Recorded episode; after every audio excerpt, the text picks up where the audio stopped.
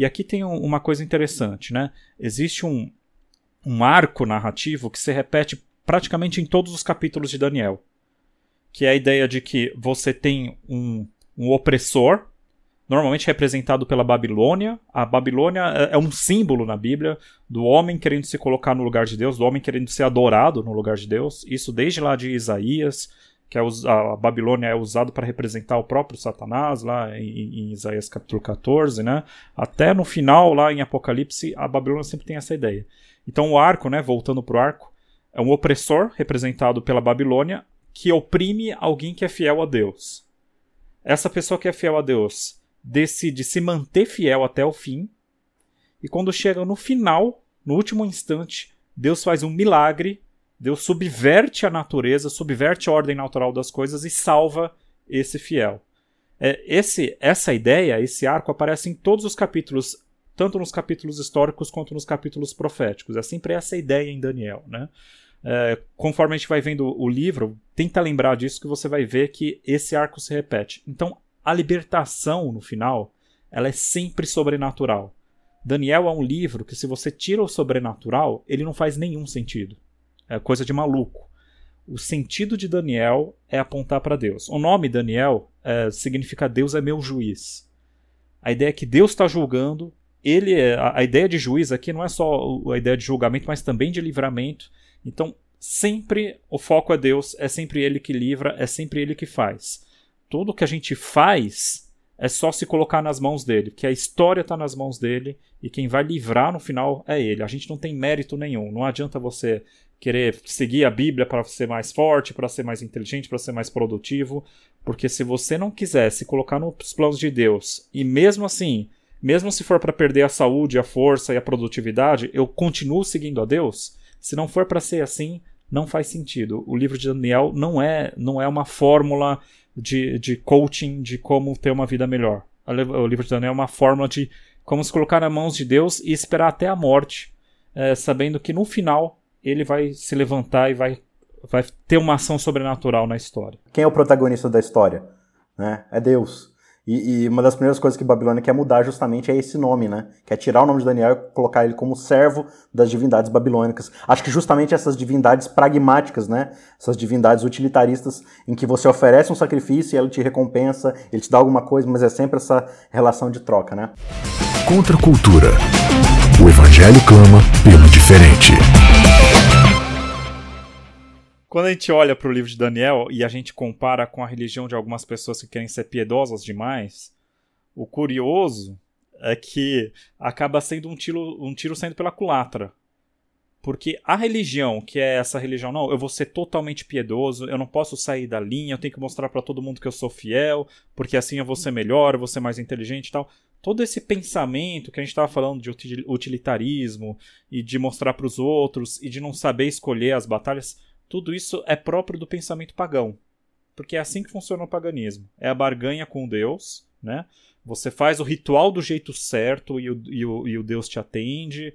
É, o, o, livro de Daniel mostra o, o embate entre o pensamento da adoração de Deus e o pensamento pagão. Sim, isso é que é interessante. Adoração babilônica. Mais para frente, lá no capítulo 3, tem a frase mais.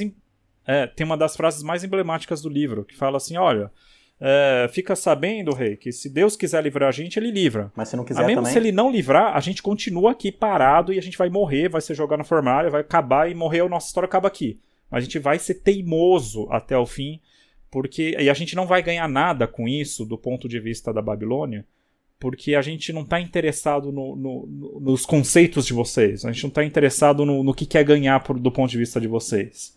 A gente perde tudo se você quiser. A gente, é, só que a gente vai continuar seguindo aquilo que a gente acha que é certo. E não é para mostrar para os outros, e nem para convencer os outros, e nem para ficar pegando no pé dos outros para eles fazerem também. A gente faz porque a gente acha que é certo e acabou. Esse é o pensamento do remanescente no livro de Daniel. Tanto que se você pegar o capítulo 6 lá, que é da Cova dos Leões, né? A gente vai exaltar muito essa coisa de que não, se a gente for fiar a Deus, Deus vai nos livrar da morte no fim, né? Só que Deus tira Daniel da cova dos leões e no ano seguinte Daniel morre de velhice. Tipo, beleza, ganhou mais alguns meses de vida, parabéns. O, o problema ali não é esse, né? Não é essa grande questão ali. A grande questão é o que, que Deus está operando através da vida de Daniel e isso fica muito claro em, falou, todos os capítulos, né? o tempo todo. Primeiro que Deus ele está numa missão evangelística de salvar Nabucodonosor a todo custo, né? Quase faz a gente acreditar aí no calvinismo, né? Porque o empenho que Deus tem com Nabucodonosor é um negócio assim que, tipo, é, é um absurdo, beira o absurdo. Que é o maior vilão do, do, do, livro, né? Que é o, o grande nome aí daquilo que é o povo de Deus de Gênesis Apocalipse, né?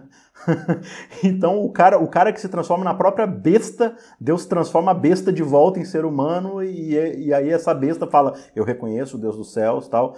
E, e, o capítulo 4 talvez seja a maior campanha evangelística do Antigo Testamento, né? Eu, eu acredito que Nabucodonosor, acho que ele alcançou mais pessoas com a pregação de quem é Deus do que Israel em toda a sua história centenária. Né, e essa questão aí da, da mentalidade que o pessoal tinha, de que o Deus mais forte era aquele que subjugava as nações e tal.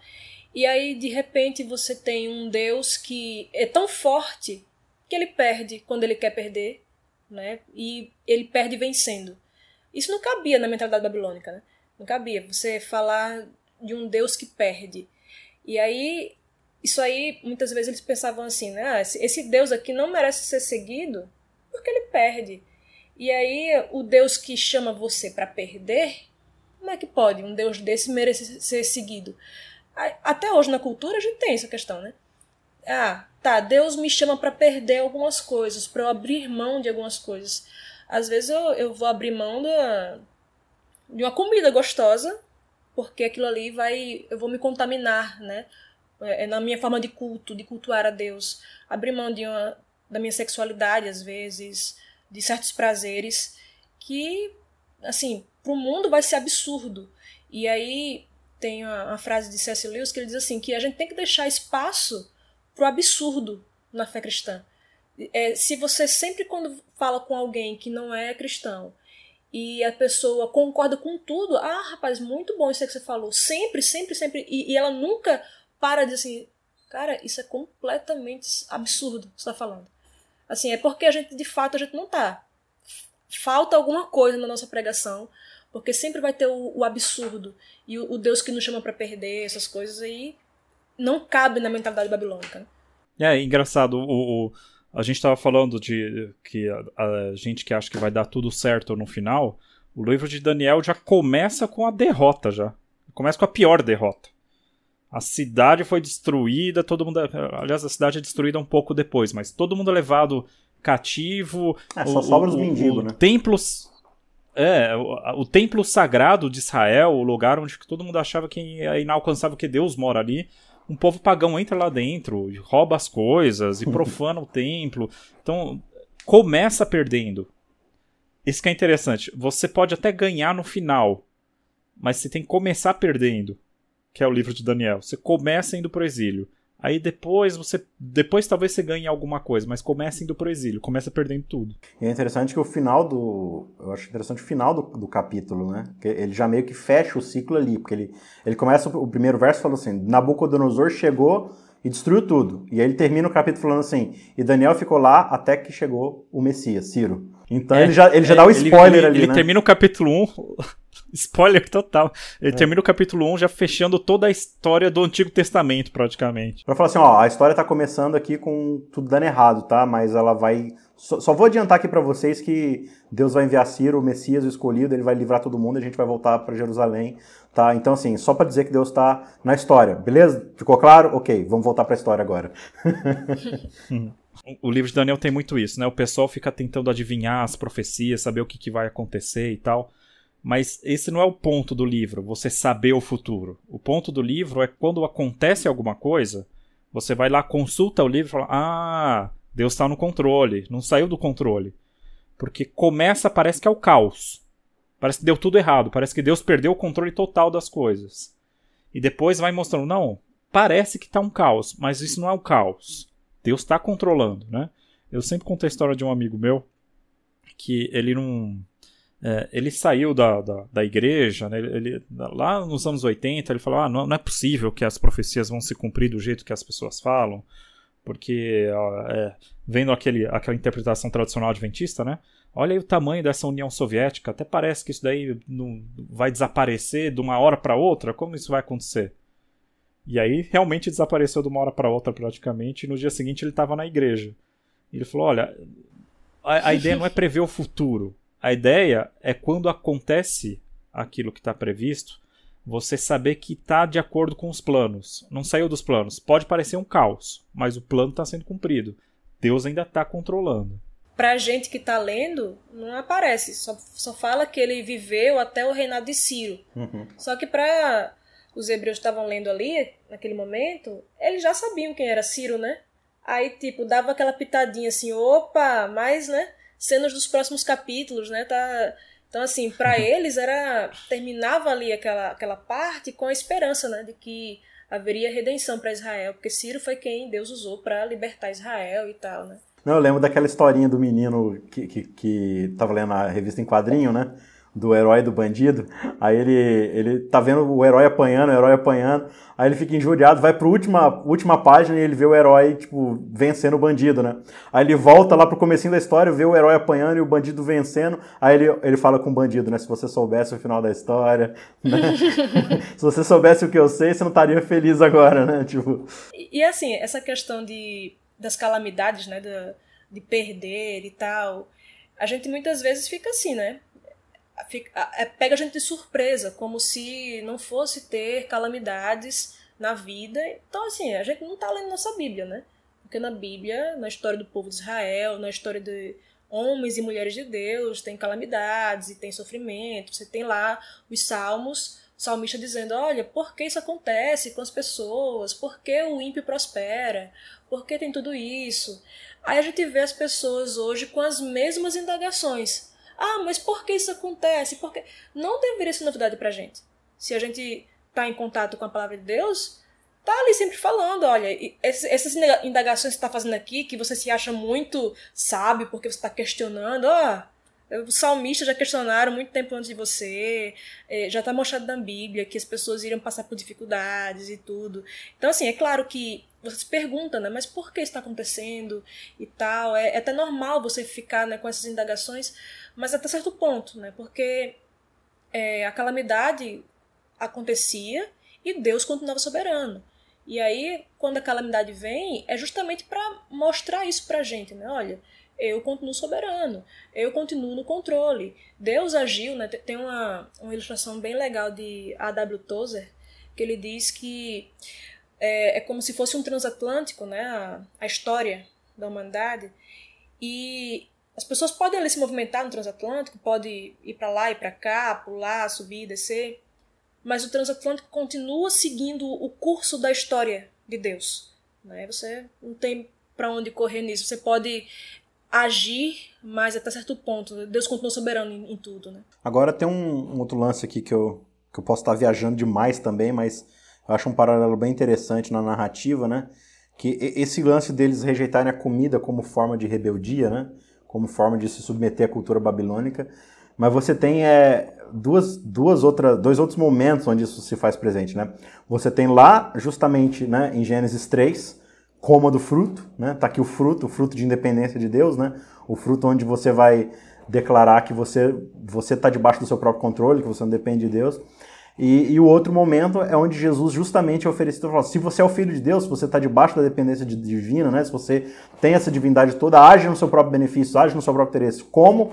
Como esse pedaço de pão aqui. Eu, eu acho um paralelo bem interessante, porque esse é o espírito de Babilônia, né? Seja lá no Éden, seja lá no, no deserto e tudo mais. Uh, e eu acho que nessas três questões o problema não está na comida ali. É, o problema está na comida como forma de independência, né? Seja para adquirir o conhecimento divino, seja para você usufruir do que Babilônia tem de melhor para você, ou seja para você falar assim, não, eu, eu tenho poder divino, mas eu não vou usar para salvação da humanidade, vou usar para saciar meu apetite, meu interesse, para viver para o meu próprio eu, né? Esse é o padrão de loop de Babilônia o tempo todo, né? E nas três ocasiões você vê situações distintas, mas uh, o mesmo ponto central, né? É, lá no Éden, você não tinha adversidades ali, era tudo perfeito, você estava num jardim perfeito, e ali tá colocada aquela prova ali, parece uma coisa assim muito trivial, né, um, um fruto, mas justamente acerca de quem você vai adorar, né? Se você vai seguir os seus próprios é, suas próprias inclinações, próprias, inclinações não, porque não tem inclinações para o mal, né? É, se você vai seguir sua, sua própria forma de pensar ou se você vai obedecer a Deus.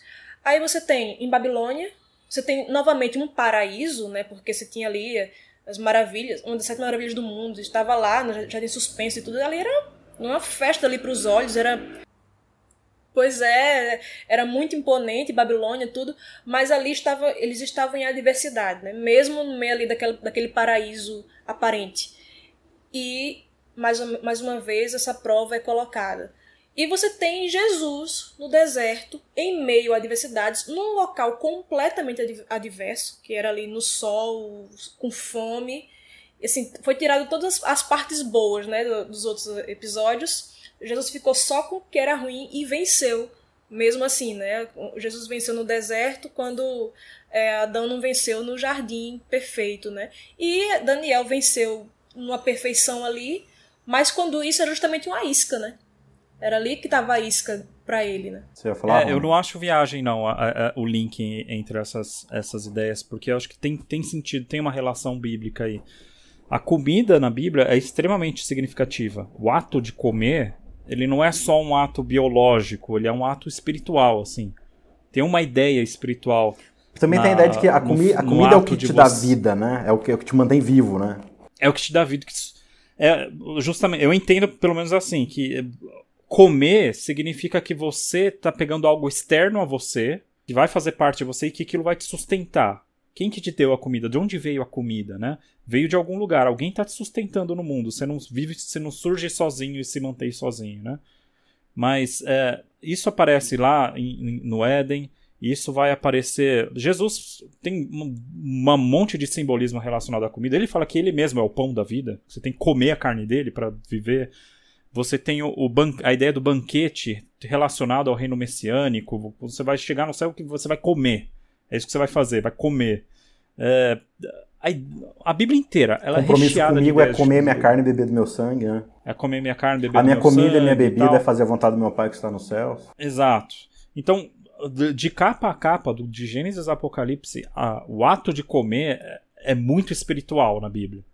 Eu acho que essa é uma da, da, esse é um dos, um, é, um dos motivos que leva Daniel a ter essa visão tão religiosa, tão espiritual da, da comida naquele contexto, lá, de escolher essa batalha, né? E é, é um dos ídolos, né, que existe na Bíblia, existe na nossa época, é o ídolo do, da glutonaria, né, de você satisfazer os seus prazeres e tal, por meio de algo que, que é bom, que é benéfico, que Deus criou como uma bênção, aí você transforma numa maldição, em, em bulimia e uma série de doenças que advém justamente dessa idolatria para com relação a, ao alimento, né? Ou seja, é, é como Calvin disse, né? O coração humano é uma fábrica de ídolos. Uma bênção que Deus dá e a gente perverte, né? A gente você, você vê que não é uma coisa assim tão simples, né? Ah, porque isso aqui não é espiritual, porque espiritual é o que eu faço na igreja. Sim, é, lá no templo o, povo, o sacerdote comia, né? As pessoas comiam ali.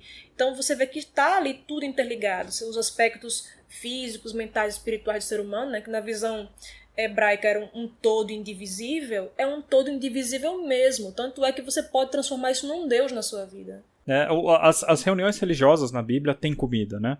Desde Abraão encontrando Melquisedeque lá atrás e dividindo o pão e o vinho com ele, até o partir do pão lá do Novo Testamento, quando você se reúne do, em, um, em uma conotação religiosa, envolve comida também.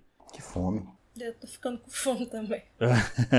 Mas eu acho engraçado isso, que a, que a Vanéia já falou, né? Como a gente deturpa as coisas. Uma coisa que deveria ser uma celebração da vida e do, e do Criador da vida, na verdade, toda, toda, toda alimentação deveria ser uma celebração da vida e do Criador da vida. Um reconhecimento de Deus. Toda alimentação deveria ser um culto, na verdade. Né? Além dos cultos terem elementos de comida, como a gente está falando, mas a próprio ato de sentar e comer deveria ser uma forma de cultuar a Deus.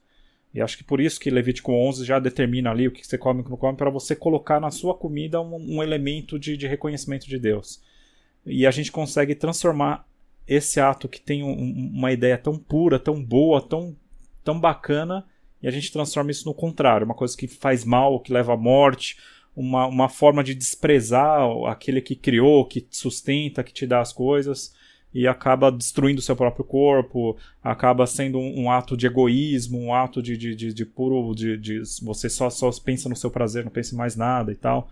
É, é, é curioso como a gente tem a capacidade de pegar uma coisa tão legal, um simbolismo tão forte, tão boa, e transformar numa coisa ruim. Saciar a fome do outro, né? Inclusive a importância que a Bíblia dá a isso, né? E tudo. Sim, Agora... a ideia de jejum na Bíblia tá ligado tudo, a tudo isso daí também. Lembrar que às vezes os outros não têm. Você reconhecer que se Deus não te dá, você tá morto. Tipo, tem, tudo isso está envolvido também. Só um último ponto aqui também que eu, que eu lembrei que a gente estava conversando, né, antes da gravação do, do Sermão do Monte, né?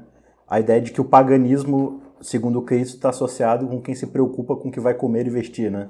Uhum, sim. o, que, o que Jesus chama de pagão é quem se preocupa de mundano, com... É, quem se preocupa com a comida. É, tipo assim, o pai, o pai não dá para vocês a comida, ele não cuida, né? Então por que, que vocês estão preocupados que nem qualquer outro pagão que não tem Deus? Porque quem se preocupa se vai ter comida ou não é quem não tem Deus, né? Tanto que, e aí ele ensina na oração, né? Como é que é a oração? Venha o teu reino, seja feita a tua vontade, na terra como nos céus. Próximo passo, o pão nosso de cada dia. Né? Isso tá lá, tá lá, tá, tá, tá incluso lá. Na confiança de que esse reino de Deus nos provém essa, essa ideia, né? Então eu acho muito legal essas coisas que a gente tava falando, né? As coisas que a gente chama de paganismo, a Bíblia tem uma ideia completamente diferente, né? É, é de novo, é o espírito de Babilônia. Eu, se eu não comer a comida do rei, eu vou passar fome. Não, é, você vai depender de Deus e Ele que vai te, te dar o que você precisa, né? Mundanismo é sempre algo externo, né? É, é uma roupa, enfim, não que não possa ser também, pode. Mas é sempre, na Bíblia, é sempre algo que começa no coração, né? É você desejar um alimento, é você, enfim, sempre algo que e, e se externaliza por meio daquilo que você come, daquilo que você veste, enfim, várias coisas. Você pode ser mundano sendo um monge do deserto que está lá sozinho em cima da montanha isolado de todo mundo e ainda assim ser mundano do mesmo jeito, né? Mas, bom, em relação aos nomes, os nomes têm a ver com isso também. Porque dentro dos nomes tem um reconhecimento aí de Deus ou um, uma adoração aos deuses falsos, né? Aí a gente tem os quatro nomes: Daniel, Ananias, Misael e Azarias, né? Daniel, Deus é meu juiz, como a gente falou. Hananias vem a graça de, é, do Senhor, de Yahvé, né? Uhum. De Hanan. De, Ou aquele que é amado, aquele que é amado por Deus, aquele que é agraciado por Deus. Né? É, é, essa palavra Hanan, ela, ela tem várias conotações. É de onde vem a palavra João também, Yohanan. É, Hananias é meio, é meio que o contrário de Yohanan. Yohanan é, é Yahvé é gracioso e Hananias é a, a graça de Yahvé. É, o Hanan é a ideia de Deus dar de graça uma coisa. É, é, graça nesse sentido, tipo, você não precisa fazer nada, ele está te dando. Então, tem a ver também com amor, com misericórdia, às vezes é traduzido também desse jeito, né?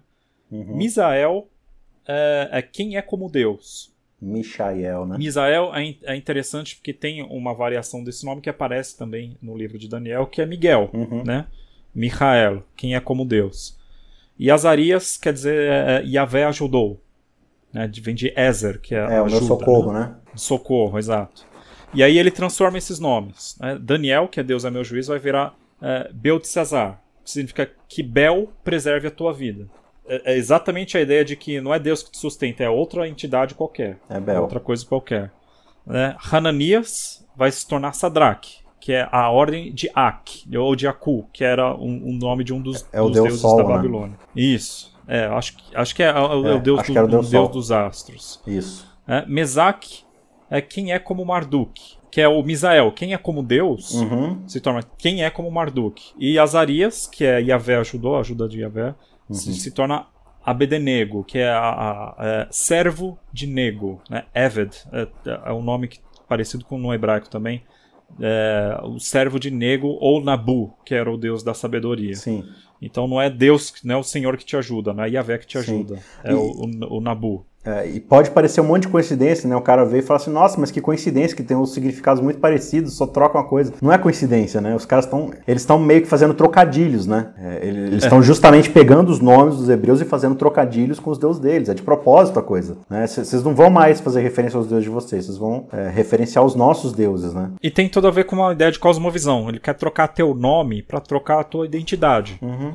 Na verdade, toda a ideia aqui de Daniel 1 é mudar a identidade daqueles, daqueles jovens israelitas, né? É você pegar todo o sistema de crença, toda a cosmovisão deles uhum. e transformar em outra coisa. Já sequestramos a religião de vocês, né? Tá lá no nosso templo, né?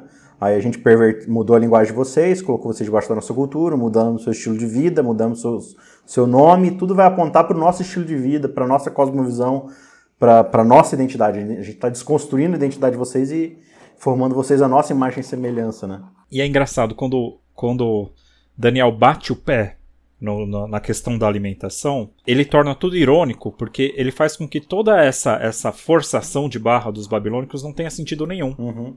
Ah, você quer que eu me chame Belsazar? Tá bom, pode me chamar de Belsazar, não tem problema. Não, não interessa o que, que vocês acham que esse nome significa, para mim ele não significa nada. Porque quando eu, eu vou falar isso aqui, é como externo à minha, minha religiosidade, eu bato o pé e se vocês quiserem me matar, eu continuo aqui. Quando ele pega um ponto só, que pode ser até, talvez até para os babilônicos seria um ponto menor, uhum. tanto que eles até permitiram, né? Mas quando ele pega um ponto só, ele consegue subverter todo esse esforço é, de, da, da, nação inteira para mudar a cabeça daqueles quatro jovens. Você vê, mas você vê justamente, né? O que, que era a cultura lá que eles estavam aprendendo na, em Babilônia? Que era justamente o, o lance de interpretações e visões. De novo, isso vai ser para a glória do nome de Deus, né? Aí o lance da alimentação é, vai fazer com que eles se impressionem com o nome de Deus. Então, no fim das contas, assim, os caras fazem trocadilho com o nome deles, mas no capítulo 2, 3 e 4 tá lá na Nabucodonosor mandando todo mundo adorar o Deus de Daniel. Né? Aliás, o Deus de ele fala o Deus de Daniel ou o Deus de Beltesazar no, no texto? Deixa eu até ver isso aqui, porque vai ser engraçado. Viu? Deixa eu só falar uma coisa rapidinho, então, enquanto tu tá procurando aí. Pouco importava, né, assim, pra Daniel, os amigos dele, como é que eles iriam ser chamados, né? Porque não é uma coisa que dependesse deles. Ah, você pode me chamar do que você quiser. Agora, aquilo que eu vou consumir, isso aí eu, eu quero ter controle sobre aquilo que eu vou ingerir, porque aí é algo que diz respeito à minha adoração para com Deus. A sua adoração a forma como você vai me chamar é indiferente. A gente faz muitas vezes justamente o contrário. Né? A gente consome um monte de coisa da cultura que não tem ligação nenhuma com, com Deus bíblico. Não no sentido simplesmente. Porque Daniel também, ele estudou várias coisas, ele conheceu várias coisas, mas não se contaminou com isso. Mas a gente assimila a forma de pensar pagã, né, dessa questão do pragmatismo mesmo, de várias coisas, assimila a forma de pensar deles, mas se eles fazem alguma coisa, ah, faz uma piada, meu Deus, estou sendo perseguido pela minha fé. Eu acho até uma zombaria para com as pessoas que de fato são perseguidas pela fé, que são mortas, são presas, enfim. É, a forma como o, o outro se refere à minha fé, se refere a mim, se refere ao meu Deus, é algo que o outro vai ter que prestar contas. Mas aquilo que eu consumo, isso aí eu, eu tenho que prestar atenção aquilo que, que eu ingiro, que eu coloco para dentro do, da minha mente e do meu corpo, é, essa é a minha, a minha adoração para com Deus. Mas isso aí eu acho besteira. Eu, eu assimilo um monte de coisa da cultura, mas a, a cultura não pode falar uma coisa assim que eu, eu me ofendo facilmente, porque, enfim, eu... Você falou uma coisa que é bem, bem interessante, me faz pensar, Vanédia, porque Daniel, o que, que ele fez? Ele, ele tava falando a língua dos babilônicos, devia estar tá vestido igual um babilônico, só que dentro dele, o jeito de pensar e agir era um jeito de, de um israelita, de um judeu. O que, que acontece às vezes? O pessoal é um pessoal de igreja, fala linguagem de igreja, se veste como igreja, mas o jeito de pensar é um jeito pagão que, que, adianta, que, que adianta, né? É, essa não é toda a discussão lá dos evangelhos quando está descrevendo João Batista, né? João Batista, ele, ele não está no templo, ele não veste as roupas sacerdotais, ele não come a comida dos sacerdotes. Tudo é diferente do que os servos de Deus vestem, comem, onde eles habitam e tudo mais. E, e, e, o texto começa falando voz do que clama no deserto, né? Ou seja, o Deus ele não está no templo, ele está no deserto. Então, tipo assim, você tem os caras com a roupa certa, no lugar certo, comendo comida certa, e Deus não está lá, Deus está em outro lugar, Deus está lá no deserto. então é muito disso, né? Tipo, é, a, a nossa, a nossa religião é muito estética, né? E de novo, eu estava conversando com a Vanégia antes de você chegar, né? Do, do Sermão do Monte, né? Jesus o tempo todo ali está falando da estética versus essência, né? É, toda a ideia do Sermão do Monte é essa. Primeiro ele fala das leis. Então, vocês estão pensando que lei é o que se manifesta para fora mas a lei começa aqui no coração, né? O pecado ele começa aqui na, na mente, com o que você pensa, como você olha o outro. Então, vocês acham. Aí, aí vai falar da, da oferta lá, né? Vocês ficam fazendo oferta para todo mundo ver. Vocês dão esmola para todo mundo ver. Vocês fazem jejum para todo mundo ver. Vocês oram para todo mundo ver. Mas por dentro de vocês, vocês só estão interessados no louvor dos homens, né? Vocês só estão. Então, assim, a recompensa de vocês já está aí, né? Então, o tempo todo, Jesus está falando dessa, dessa questão da, do que manifesta exteriormente versus o que está de fato no coração ali, né? Então é Babilônia, o espírito de Babilônia o tempo todo é o de exaltação do ego, né? É o de exaltação do eu o tempo todo ali, então. Não, e você vai muitas vezes para a universidade, né? As pessoas ficam com medo, ah, porque vai perder a fé, enfim, não sei o quê. Mas se essa pessoa passar os quatro anos na universidade, indo para a igreja regularmente, tudo, essa pessoa não perdeu a fé. Agora vê dentro dela como é que tá. Às vezes ela assimilou um monte de ideia que está ali na universidade de, de, humanismo, de cientificismo, não, não a ciência em si, mas a, a ciência como resolução de tudo, ou, sei lá, os vários ismos aí, né? Ideologia. Marxismo. É, ela assimilou tudo isso, ela tem um, um deus ideológico ali que é, quem é que vai prover as coisas para a humanidade? Vai ser Deus? É, é Deus que dá o sustento? Não, é a minha ideologia. Então, como é que eu vou melhorar a situação? É eu mudando a economia. Se eu mudar a economia, as pessoas vão ter é, uma vida melhor, enfim, elas vão ter uma saúde mental melhor. Cheio de países aí que a economia é maravilhosa, as pessoas. Um dos maiores índices de morte é suicídio. Né? É, eu, eu aderi a um monte de pensamento da cultura, mas como eu estou fazendo tudo aquilo ali, né? Aquele rito exterior, eu estou indo à igreja, estou fazendo uma série de coisas. Então, não. E assim, hoje, assim como nos dias de Daniel, ainda tem um monte de ideologia, um monte de, de religiões seculares que militam né, pela nossa fidelidade. Né? Se você vai aderir ou não a isso, né? Muitas vezes não é visível. Não é uma coisa assim, ah, as pessoas veem como é que os outros me chamam. É, estão me chamando de Betassazar, então não, não pode mas aquilo que é invisível, aquilo que eu, que eu vou assimilar, aí muitas vezes a gente não, não se importa. Mas aqui no capítulo 3, é aquela ironia que a gente estava falando, né? Bendito seja o Deus de Sadraque, Mesaque e Abednego, né? Então, só que olha que mais interessante. Portanto, faça um decreto ordenando que todo povo, nação e língua que disser blasfêmia contra o Deus de Sadraque, Mesaque e Abednego, que blasfêmia, tipo ficar fazendo trocadilho com com deus de Sadraque, Mesaque e Abidnego seja despedaçado, né? Tipo, ai, que engraçado isso aqui. É uma das ironias, né? O humor bíblico é, é por ironia. E às vezes é sutil. Aliás, o humor de Daniel, ele, ele é muito literário, assim. Uh, aí mesmo, nesse capítulo 3, eu acho que é o, é, o, é o capítulo mais irônico e mais cheio de humor. Porque ele faz um, um humor que ele, ele fica repetindo todo o nome de todas as coisas que iam acontecer. É, é, o seguinte, quando tocar a buzina, a flauta, a harpa, sambuco, saltério, é gato de, de forças, tá? aí vocês têm que se ajoelhar. Mas quem não se ajoelhar quando tocar a buzina, uhum. as flautas, tipo, Parece ele fica Python, repetindo. Né? Uma coisa assim, né? É, é. É, você tem aquela impressão de toda aquela, aquela corte uh, bagunçada, assim, tudo Ó, um negócio meio. É a última cafona. vez que eu vou tocar a buzina, a É. aí faz toda aquela pompa, aí todo mundo se ajoelha e tá lá. Tá lá os três, ah, Vem aí pra essa, pra harpa, pra buzina, pra não sei o que, pra tudo isso aí que vocês estão chamando de importante. Né? Mas tem um, tem um, um, um, um quê de humor né, nesse embate entre a ideia de deuses que acontecem justamente em relação a nomes na Bíblia. Então é muito comum, é, é, virou uma tradição entre os judeus, você pegar nomes de entidades e, e fazer um trocadilho para tirar um sarro. Então, por exemplo, tinha uma. Baal, ele era adorado com nomes diferentes em lugares diferentes, né?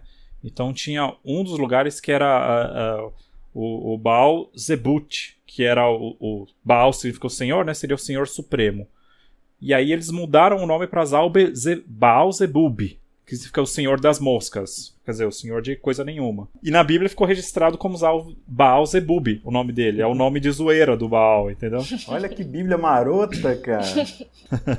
Tem uns negócios que eu pensei em falar com relação a mudança de nome e identidade, né? Com a, as questões identitárias que existem hoje, né? tudo agora é, são tribos identitárias, né? A ideia hoje é você faz parte do seu tribo ideológico, da sua tribo, né? A sua pessoa desaparece ali no meio, você se torna uh, o que é o, a tribo. Tipo gado? É. Perdi 1.500 inscritos agora. E é engraçado que nesse pensamento bíblico não é assim, nem em relação ao próprio povo de Israel. Porque teria muita gente de Israel que escolheria talvez uma outra briga se estivesse no lugar de Daniel. A coisa é muito pessoal para Daniel. Daniel age de um jeito que para ele faz sentido. E ele não faz questão de estar junto de todo mundo necessariamente. Ele tem que saber o que, que ele entende sobre as coisas.